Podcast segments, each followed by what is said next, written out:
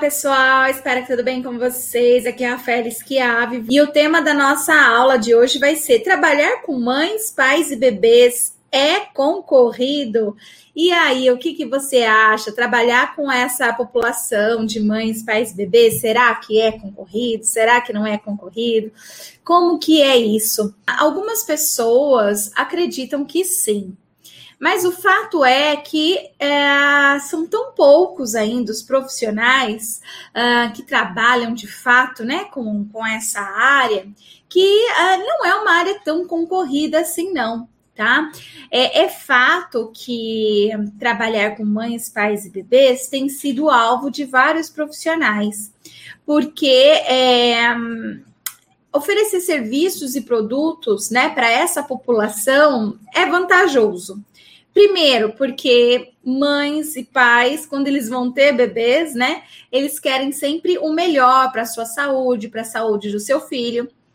Ah, além de, ser, da, de a gente viver numa sociedade bem consumista também, em que o bebê, de repente, não, ele não basta ele ter um berço, né? Tem que ser um berço novo, tem que ser um berço que combine com o quarto, com a decoração ou coisas assim parecidas. Ah, as dificuldades né, da maternidade começaram a se intensificar também bastante nas últimas décadas, principalmente porque mulheres passaram a ter menos filhos e passaram a ter filhos cada vez mais tarde também, o que começa a aumentar a necessidade de alguns serviços. Então, sobre os produtos, a gente sabe que é uma população que gosta de gastar, né, para ter o melhor para si, uh, e para o seu filho. Então, produtos é, geralmente são, são comprados mesmo, mas serviços, eles também são bem quistos, né, por pais e mães aí, uh, tanto na gestação quanto no pós-parto, né, para lidar aí com seus bebês. Pense assim, ó, há, há 50 anos atrás, 60 anos atrás, as pessoas elas tinham muitos filhos, né? Então, assim, era, era comum você viver numa casa com cinco irmãos, 10 irmãos, 15 irmãos, 20 irmãos. Era comum, né? Isso há décadas e décadas passadas. Mas, ah, lembrando que na década de 60 surge a pílula contraceptiva, uma revolução feminina também acontecendo aí, né, na, na década de 60, e que muda também esse status da mulher, né, de ser só procriadora, de ser só mãe.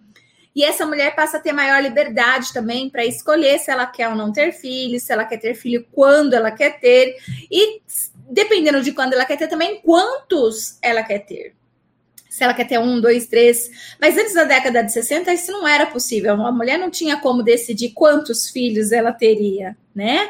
Ah, e acabava tendo aí muitos filhos. E aí era muito comum que as pessoas ah, tivessem vários irmãos. E, e irmãos de várias idades. Então, de repente, se você fosse mulher, acabava ficando para você algumas atividades, como cuidar dos irmão, irmãos mais novos.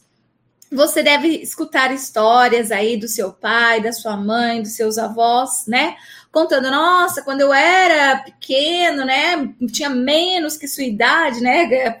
Falam para adolescentes. Ah, eu já cuidava de três irmãos enquanto a minha mãe saía para trabalhar, né? Então era muito comum, então as pessoas elas sabiam lidar com os bebês. Então as mulheres, é, em especial, porque a gente sempre viveu numa sociedade machista. Se hoje em 2021 a gente vive numa sociedade ainda machista, onde menino ainda não pode brincar de boneca ou usar rosa, então imaginem, né, lá na década de 50, na década de 60. Imaginem lá, né? Como que era bem pior a situação. É, então acabava sobrando para as mulheres essas atividades relacionadas à maternidade. Então, uma irmã mais velha cuidava de uma irmã de irmãos mais novos e da casa também. Então, era a pessoa que fazia já, ajudava a mãe na, nas tarefas domésticas, mas também nas tarefas de cuidar dos irmãos menores. Então, era comum, era normal você observar o desenvolvimento do bebê, era normal você comparar o desenvolvimento dos seus irmãos. Olha, esse aqui parece que não está fazendo a mesma coisa que o outro fazia na mesma idade. Por quê? Era uma vivência constante. Ela não estava ali com um, dois irmãos, eram muitos irmãos, né? Eram muitas crianças ali que você tinha acesso. Então era uma coisa mais fácil de você ter. Então as mulheres de, de, de, 50, de 50 décadas atrás, né? Uh, elas não precisavam muito de orientação sobre como lidar com o bebê, né? Choro do bebê, cólicas, entre tantas outras coisas. A mulher de hoje, a mulher de hoje, geralmente, né, as que estão agora em idade fértil, né, de reprodutiva, elas já pertencem a uma geração uh, que teve menos filhos, né? Para vocês terem uma ideia, eu, eu já tenho uma idade de 40 anos e os meus pais tiveram três filhos, tá? Já caiu bem, né? Porque a, os meus avós tiveram acima de 10 filhos tá? Os meus pais já tiveram três. Mas as minhas colegas da minha idade tiveram dois filhos, um filho, ou como eu, nenhum filho, tá? Então caiu essa taxa de natalidade.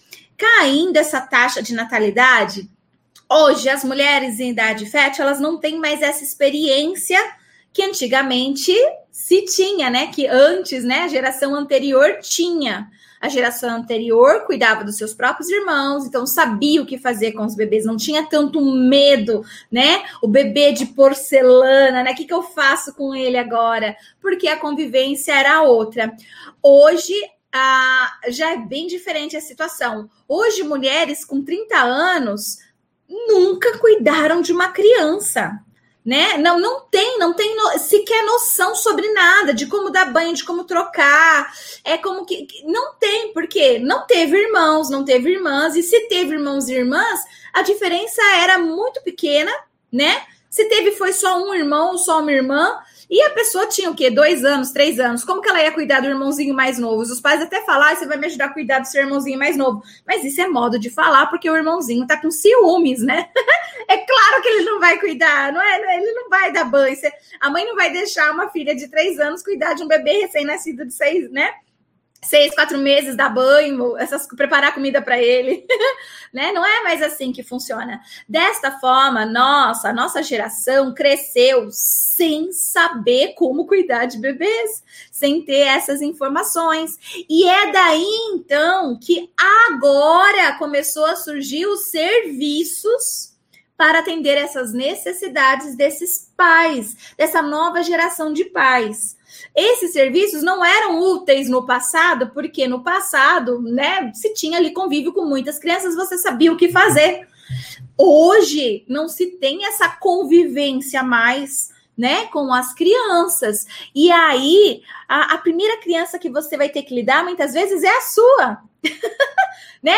A primeira criança que você vai descobrir como dar banho, como pegar, como segurar, como dar de mamar, quando tá com frio, quando tá... é, é a sua. E claro que isso traz maior insegurança. Sim, traz maior insegurança para nós, já que a gente não teve é, é, irmãos, priminhos para ficar cuidando. Alguns poucos de nós tivemos. E esses poucos, é, às vezes, podem se sentir até um pouco mais seguro, mas a maioria não teve. Então, a maioria dos jovens pais hoje se sentem inseguros se a, se a tarefa que estão realizando está correta ou não. Portanto, pessoas perceberam isso e aí começaram a existir uma troca, né? Olha, eu tenho esse conhecimento, eu vendo ele para você, portanto, você está precisando desse conhecimento, não tá? Isso vai, vai diminuir a sua ansiedade, isso né, vai te deixar com menos medo, vai te deixar mais à vontade né, menos frustrada. Então, paga aqui que eu te dou esse conhecimento que eu tenho. Então, por isso que hoje a gente tem consultor da amamentação, consultor do sono, é, doulas, é, enfermeiros que ajudam numa série de, de, situações, pessoas que fazem chantala, pessoas que trabalham é, com o choro do bebê, com cólica do bebê, psicólogos, né, trabalhando com pré-natal psicológico. Hoje existe uma série de profissionais oferecendo serviços para esses jovens pais que estão precisando, eles estão pedindo. Estão pedindo por quê? Justamente porque não tiveram, né, essa vivência em outro momento da vida. Então chegou lá, trintou, casou, teve filho e aí então uh, eles estão interessados em comprar esses serviços. Uh, então vem crescendo cada vez mais a oferta desses serviços, sim, mas ainda não a ponto da gente ter concorrência, ok? Por exemplo, dentro da psicologia, existe uma área chamada psicologia perinatal. É uma área super recente, super nova no Brasil. Não há mais de dois anos que os psicólogos começaram a saber que essa área existe, tá? E, e começaram a se interessar é, por essa área, acompanhar um pouco mais de informação para poder atender. Ou seja, a maioria dos psicólogos que existem hoje no Brasil nem sabem ainda que essa área existe. Então, não é uma área concorrida, não é uma área que, meu Deus, eu não tenho mais né, onde trabalhar porque minha, minha, minha cidade está lotada de psicólogo perinatal. Isso não existe, não é assim que funciona, né? Ah, em outras áreas, a mesma coisa. Se você pegar na sua cidade, não vai estar lotado de, de doula, lotado de consultor do sono, lotado de, de fisioterapeuta pélvico, lotado de, sei lá, hipnólogo é, de gestantes. Não é assim que funciona. Então, a, a, gestante nem sempre ela vai apresentar uma necessidade de fazer uma psicoterapia. Então, nem sempre é o psicólogo profissional que ela precisa. Às vezes, o que ela precisa é de um fotógrafo. Às vezes ela planejou a gestação, ela tá super bem, o casamento dela tá indo muito bem, ela tá curtindo a gravidez, ela curtiu o sexo do bebê, ela não tá apresentando problema de saúde, seu bebê também não tá apresentando problema de saúde. O que, que ela tá querendo? Ela tá procurando alguém que ofereça para ela um serviço de fotografia. Por quê? Porque ela tá querendo tirar fotos, né? Exibindo aí a sua, a sua barriga para todos os lados, poder guardar de recordação, uma série de coisas. Então, gente, tem espaço para todo mundo atuar nessa área, tá? Não é uma área é, é, que a gente possa falar que está concorrida. Está cada vez mais aumentando profissionais para atuar com essa população? Sim, está. Mas cada um na sua especificidade de conhecimento, tá?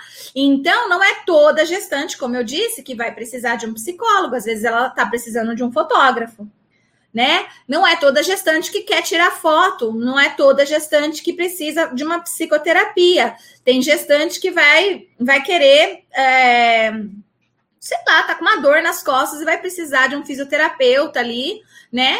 Específico para gestantes, porque é uma dor própria de quem tá grávida e tal. Então, exercícios X ou Y, né? Que aquele fisioterapeuta saberia passar para essa mulher para diminuir as suas dores, para diminuir o inchaço, ah, até para, sei lá, trabalhar para a mulher, ela quer muito ter um parto normal e aí trabalhar, né, toda a área pélvica para fortalecimento, para que ela possa ter um parto normal.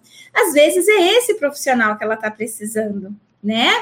Então, assim, a gente tem todos os tipos de profissionais, sim, crescendo nessa área a cada dia mas eles não são concorrentes, percebe?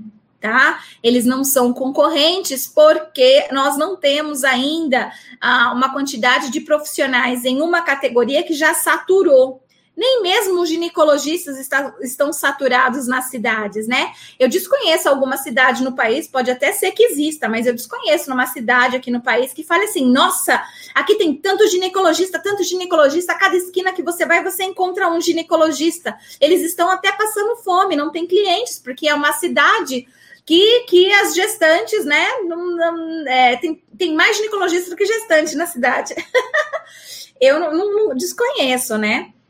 Então, assim, é, é tem lugar para todo mundo e cada um dentro do, da sua caixinha, né? Dentro do seu conhecimento, da sua especificidade ah, não dá para a gente é, começar né, é, a achar que, que, que, todo mundo que trabalha com gestante vai, vai saber fazer de tudo. Obviamente que não.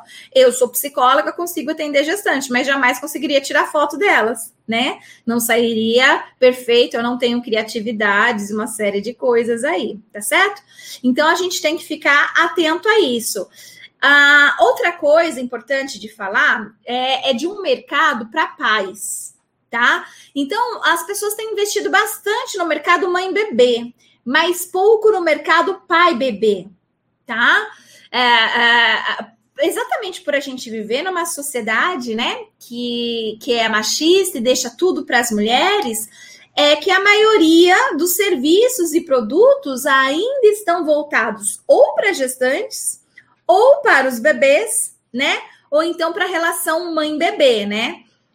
Aqui são os consultores do sono, da amamentação e tal, geralmente eles estão ligados, né, à relação mãe-bebê poucos se especializando, poucos atuando na relação pai-bebê. Ainda são raros.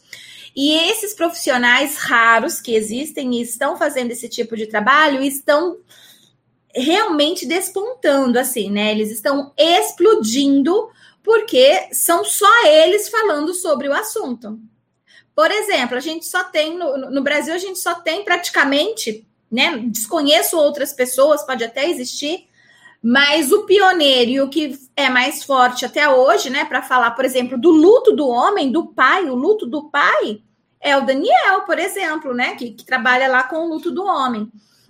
Então, uh, ainda são poucos, eu desconheço é, profissionais oferecendo serviços para o luto paterno. Eu desconheço profissionais oferecendo serviço de pré-natal do homem tirando lá o doutor Felipe Favoretti, né? Que ele faz um excelente trabalho e chega muitos pais ali para ele no consultório. Ele é uma referência na cidade de São Paulo, né? Em pré-natal do homem, do pai, exatamente porque é praticamente só ele que está fazendo esse serviço. Numa cidade como São Paulo, tá?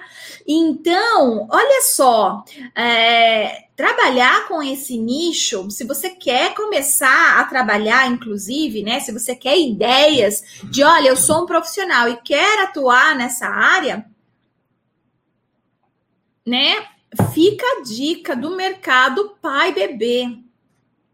Os homens estão cada vez mais querendo a, a, é, assumir a, a paternidade, né?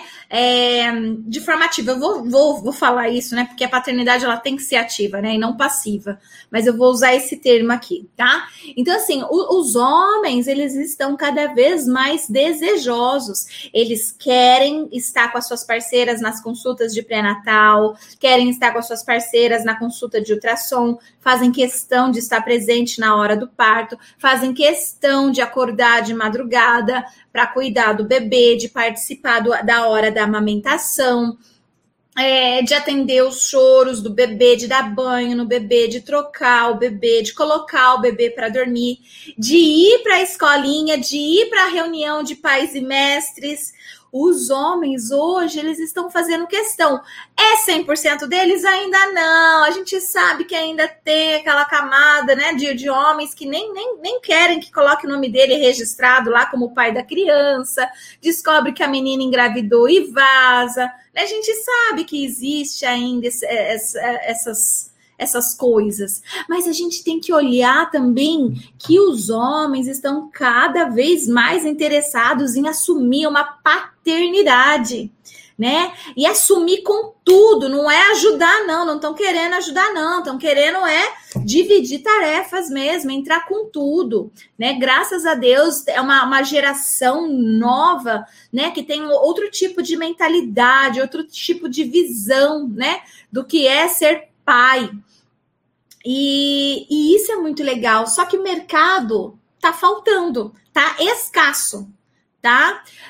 Não que está sobrando para a mulher, né? A gente precisa de serviço sim para mãe e bebê, estamos precisando muito, mas existem muito mais oferta de serviço para mãe e bebê do que para pai e bebê. Então aqui a dica que eu tô dando é, gente, não tem nada de concorrência nessa área e menos ainda para relação pai-bebê.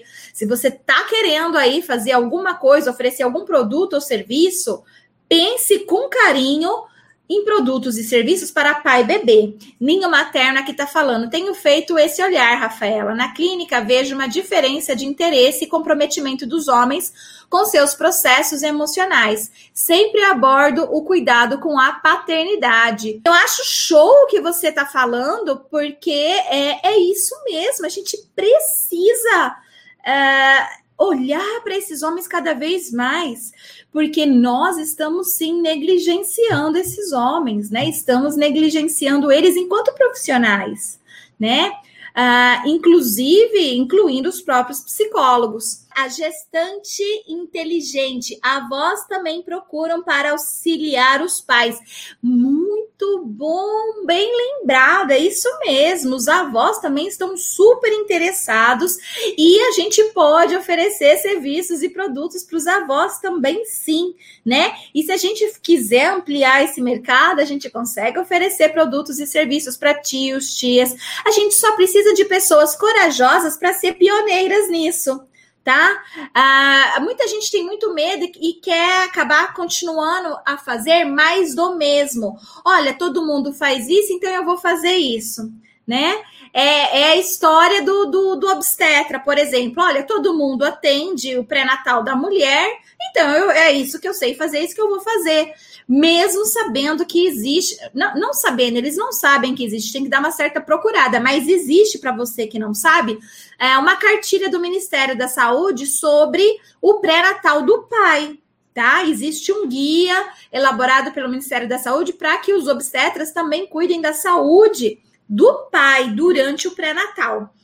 É, só que muitos não sabem, então tá todo mundo fazendo mais do mesmo. E enquanto isso, a gente tem poucos obstetras fazendo esse tipo de serviço e, claro, sendo referência. Então, pessoal, assim, a gente tem que ser é, um pouco mais corajoso, né? Audacioso, ousada, né? A ousadia é extremamente importante para quem quer empreender. E claro, eu estou chamando de empreendimento, de empreendedor, inclusive uh, é, profissionais que a gente chama de autônomos, que são os psicólogos, os fisioterapeutas, uh, os ginecologistas, é, obstetras, entre outros. Então, os profissionais autônomos não deixam de ser empreendedores. Lembrando que nós vendemos o nosso tempo por dinheiro. Nós trocamos o nosso serviço por dinheiro. Logo, se eu troco o meu tempo e o meu serviço por dinheiro, eu estou vendendo algo, tá? Então, a muitas pessoas reclamam bastante, né? Ah, porque não tá entrando dinheiro. Ah, porque eu não tô conseguindo paciente, eu não tô conseguindo cliente. Então é uma reclama reclamação constante. E eu gosto sempre de alertar para o seguinte: mas o que, que você tem feito de diferente dos demais? Você está fazendo mais do mesmo? O que está todo mundo fazendo, você está fazendo? Né? Quando você está fazendo a mesma coisa que todo mundo, é, é difícil você se diferenciar. Quando está todo mundo usando preto, é difícil você falar assim, ó, aquele ali, ó, qual? Ah, aquele ali de preto.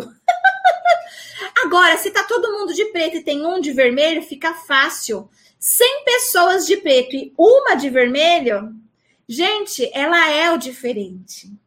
Ela é destaque. As pessoas ficam falando sobre ela. Olha, você viu aquele ali, ele tá de vermelho. Percebe? Percebe que, que, que, ser diferente, não ser Maria vai com as outras, né? É, é, é rentável, tá? É positivo, só que é difícil né? Ah, tá todo mundo falando da relação mãe-bebê, por que, que eu vou falar da relação pai-bebê, né? Ah, aqui, a, a, a Fátima Bortoletti, que delícia, Rafael Esquiano fazendo a diferença. Que delícia, Fátima, te ter aqui na nossa live. Bem-vinda, que gostoso. né? Igual a Rosângela falou aí, né? Ó, eu tô fazendo serviço com o pai, tá dando super certo, tá dando super bem, a procura tá legal aqui né? Por quê? Porque ela tá fazendo a diferença. Ela está usando vermelho enquanto tá todo mundo usando preto. Então, se você quer ser notado, se você não quer concorrentes, basta você é, é, fazer a diferença de forma significativa na vida das pessoas. Use vermelho. Hashtag use vermelho. Vai ficar um meme interno nosso aqui. Use vermelho. Pare de usar preto. Se você continuar usando preto, sim, você vai ter concorrência. Né? Ah, dependendo do nicho. Então, tenta pensar em alguma coisa que você pode contribuir né, dentro da sua formação, independente se você é psicólogo, se você é físio, se você é doula, se você é um obstetra, se você é, é um massoterapeuta, um psicanalista, o que dentro da sua área de expertise, dentro da sua área de conhecimento específico, o que você pode fazer de diferente para poder ajudar mães, pais e bebês. O que? O que, que a gente ainda não tem no Brasil? O que, que ainda não tem na sua cidade? O que, que ainda não tem na sua região de pessoas que trabalham com mães, pais e bebês, né? Fazendo. Eu, eu encontrei esses dias uma colega de, de graduação, o nome dela é Maíra Aiello. E a Maíra Aiello, na minha época de graduação, ela nem pensava em nada de trabalhar com mãe e bebê, essas coisas todas. Mas o fato é que ela começou a se envolver com, com doulas, né? Ela não pôde é, engravidar e, e, e adotou uma criança. Sabe o que ela inventou? Olha que legal! Doula de adoção. Então, assim, existiam doulas para trabalhar com, com mulheres no parto, né? Para trabalhar com gestantes, com mulheres no pós-parto. Mas olha a inteligência da pessoa. Ela olhou para o lado e falou assim: gente, eu não quero continuar usando preto, tem muita doula de preto, eu vou ser uma doula de vermelho né? Então a doula de vermelho se destaca, todo mundo olha para ela. Gente, vocês sabiam que existe doula de adoção, né? Que é uma profissional, então, que vai ajudar, né, nesse encontro entre mãe e filho. Maravilhoso! Ela tá usando vermelho, tá? Então é muito interessante o que você, dentro da sua área de expertise, pode fazer tem que ser ousada. Ela não ficou assim dizendo: ah, não tem nada publicado sobre doula de, de adoção. Ninguém nunca publicou sobre isso. Como que eu vou fazer? Ela não ficou reclamando da vida, ela foi lá e fez, né? Outras pessoas que tenham interesse em publicar artigo vão lá, vão pesquisar e vão publicar. Ela, o interesse dela não é acadêmico, né? Mas pode vir de outras pessoas que vão entrevistar ela, o serviço dela. Ela começou a formar outras doulas também, né? Ela tem grupos, ela dá, oferece cursos hoje, né, para doulas de adoção, por exemplo. E então, pessoal, é só você não ficar aí jogando a culpa no mundo, nas pessoas, na política, uh, no, no dia chuvoso, sei lá, né? Olha para dentro de você. O que que você dentro da sua área de expertise pode fazer, né?